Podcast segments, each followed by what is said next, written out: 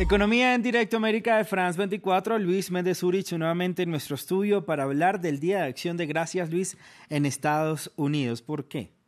Es que es un evento que, como bien lo indica, se lleva para agradecer todo lo que se tiene y una manera de festejarlo es con una tradicional cena.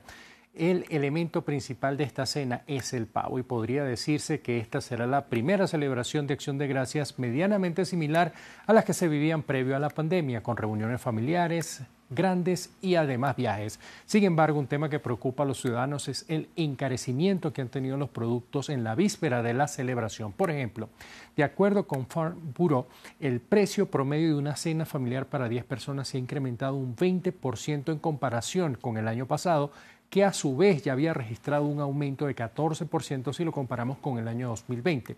Pero también es importante señalar que el aumento de los ingredientes para dicha cena había sido motivo de preocupación para las autoridades que estimaron el aumento hace algunos meses entre un 9,5 y un 10,5. Esto sí, lo tomamos de acuerdo con la agencia de noticias AP. Pero la cadena de noticias Al Jazeera, la Qatarí, cita datos del índice de precios al consumidor de la Oficina de Estadísticas Laborales y refleja que estos podrían haber alcanzado un 13% para este año.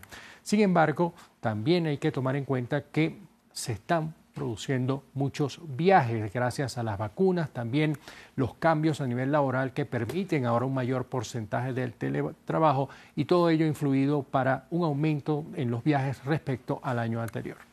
Luis, vamos ahora a hablar de China porque ese país afronta altos niveles de contagio de COVID-19. Así es, se sabe que la nación registró una cifra récord superando los 30.000 contagios en las últimas horas, una situación que hace crecer el temor de un nuevo impacto económico a nivel global a partir de los bloqueos que se están registrando en esa nación.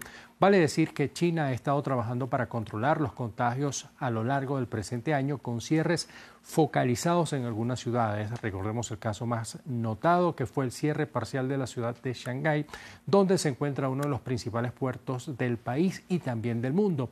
Sin evaluar datos macroeconómicos, ya los cierres que forman parte de la política cero COVID del país provocaron enfrentamientos entre empleados y las autoridades en las afueras de la empresa Foxconn, una de las contratistas que fabrica iPhones en ese país.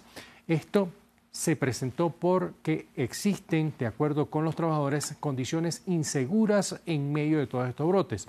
Pero en cuanto a los datos económicos, los bloqueos están causando una caída en el Producto Interno Bruto de la Nación.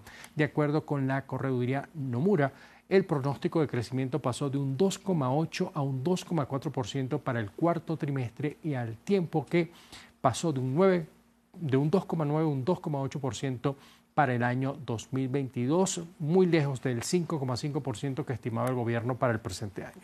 Vamos a cambiar de tema, hablamos de Rusia porque en ese país la Duma aprobó el presupuesto de la nación para el 2023. Además, también fue revisado y aprobado el presupuesto para el periodo de planificación 2024-2025. Pero centrándonos en 2023, de acuerdo con la agencia de noticias Interfax, los ingresos se estiman en 26 billones 130,3 mil billones de rublos. El gasto estará por el orden de los 29 billones 55,6 mil millones de rublos con un déficit de 2 billones 925,3 mil millones de rublos. La inflación, de acuerdo con el gobierno, podría oscilar o tener un tope no más de 5,5%. Nos venimos a nuestra región, Luis, nos vamos hasta Brasil porque en ese país se analizan las estrategias para poder disminuir los precios de los alimentos.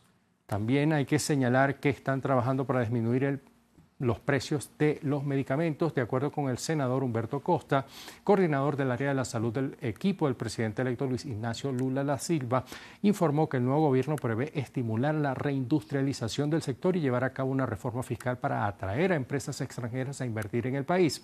El senador refiere que en la actualidad el sector farmacéutico de la nación depende de la importación de insumos y que faltan incentivos para desarrollar la biotecnología que podría aumentar la eficacia de los medicamentos y también abaratar sus costos. ¿Cómo están los indicadores económicos?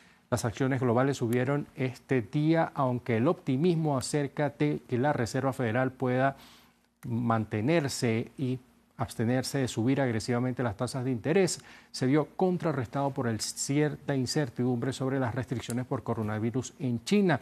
En Asia, los mercados cerraron de manera mixta a lo largo del día. El índice de Shanghái fue el que presentó números negativos a lo largo de la jornada. En Europa hubo números positivos, todo esto también impulsados por la posibilidad de que no sea tan agresiva la Reserva Federal en el aumento de las tasas. ¿Y qué nos trae Luis como cifra del día para finalizar ese bloque económico?